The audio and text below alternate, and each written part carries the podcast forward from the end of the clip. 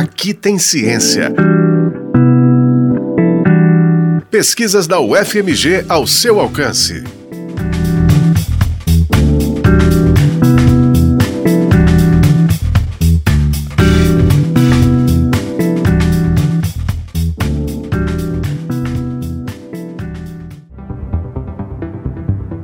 Áreas remanescentes da Mata Atlântica com altitude entre 900 e 1.400 metros, chamadas de paisagens altimontanas, localizadas na cadeia do Espinhaço, entre a Serra do Cipó e o município de Diamantina, em Minas Gerais. Este é o cenário de uma pesquisa que investigou a influência da cobertura florestal em comunidades de aves como o formigueiro assobiador, que você vai ouvir agora. Preste atenção. Também tem o arapaçu de garganta branca.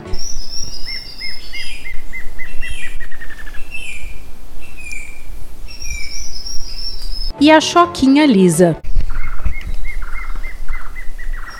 Os registros foram feitos pelo biólogo Paulo Ricardo Siqueira, que é ornitólogo, especialista que estuda as aves. Eu fiz a escolha das áreas, né? E em cada área eu mostrei as aves por meio da escuta e da visualização. Eu escutava, fazia gravações das espécies e depois eu escutava é, em casa quais eram as espécies e também avaliava quais eram as espécies que eu tinha visto, através de foto e através do binóculo. O trabalho foi realizado durante o doutorado do pesquisador no programa de pós-graduação em Ecologia, Conservação e Manejo da Vida Silvestre do ICB, o Instituto de Ciências Biológicas da UFMG. Esse trabalho de campo foi bem interessante, bem legal, porque eu fui em várias áreas bem legais, com paisagens magníficas, né? Porque tem sempre o Campo Pés, que é uma área bem legal, assim, da paisagem, né?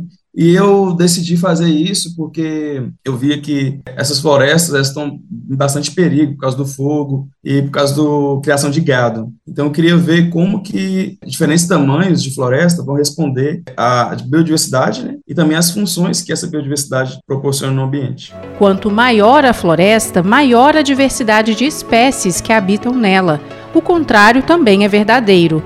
A diminuição da cobertura florestal pode levar até mesmo à extinção de algumas espécies, sobretudo aquelas chamadas de dependentes de floresta, que precisam de condições específicas para sobreviver. Quanto maior redução da floresta, essas espécies tendem a desaparecer, porque elas não vão atender os requisitos que elas necessitam biologicamente para sobreviver, para alimentar. Por exemplo, tem algumas espécies que necessitam de um subbosque bem denso, um solo coberto, porque eles alimentam no solo. Então, eles necessitam dos insetos que tem naquele solo. Quando há uma redução da cobertura, o solo tende a ficar mais exposto. Então, tende a ficar mais seco, tende a diminuir a riqueza de insetos e diminui também a riqueza dessas aves, né? Então, esses ambientes com menor cobertura florestal, eles não vão atender os requisitos que eles precisam, então eles tendem a ser extintos daquele localmente. O ornitólogo explica que além da alimentação, as florestas oferecem abrigo e condições de reprodução para essas espécies. Por exemplo, os pica-pau dependem de áreas com árvores ocos, né, secos, para poder fazer o seu ninho. Então, esses locais com menor cobertura florestal vão ter a menor quantidade desse ambiente, desse microhábito que eles necessitam para se reproduzir. Em áreas com menor cobertura florestal, as espécies com maiores requisitos biológicos eles vão ser extintas localmente. Né?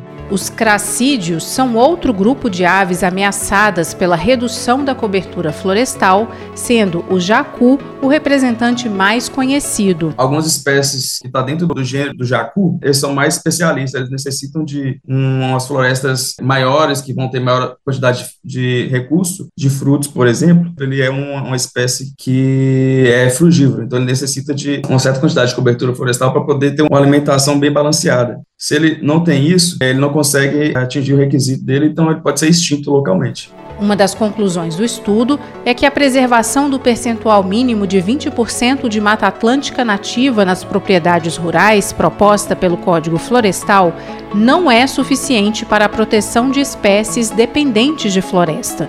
Paulo Ricardo acredita que a pesquisa pode ajudar a conscientizar as pessoas sobre a necessidade de preservação das florestas. Isso é importante para conscientizar a população, porque muitas pessoas não têm esse entendimento de como e quanto é um, ata importante para tal grupo de espécies. E definir isso, especialmente para os dependentes de floresta, que são as espécies que têm maior requisito biológico, né, de uma área mais preservada, isso é muito importante. Eu acho que com isso a gente pode conseguir atingir uma maior conservação e proteção das espécies que são mais ameaçadas. O pesquisador também destaca a importância de compartilhar os resultados do trabalho com a sociedade. Esse trabalho também a gente realizou algumas idas em escolas né, para falar como a gente trabalha, o conhecimento que a gente adquiriu no nosso trabalho. Né, isso foi muito importante também ter essa relação com o social, sabe? Não só ficar no meio acadêmico, que eu acho que é muito importante para aumentar o alcance da nossa pesquisa. O trabalho foi orientado pelo professor Frederico de Siqueira Neves, do Departamento de Genética, Ecologia e Evolução do ICB,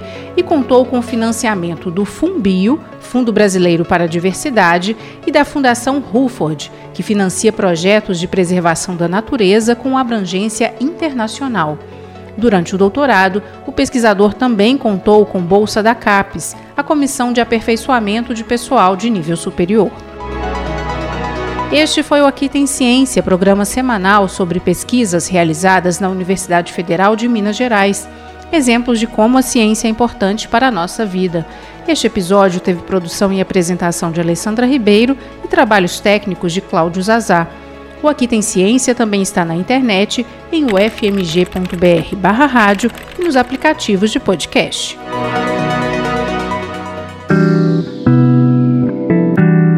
Aqui Tem Ciência.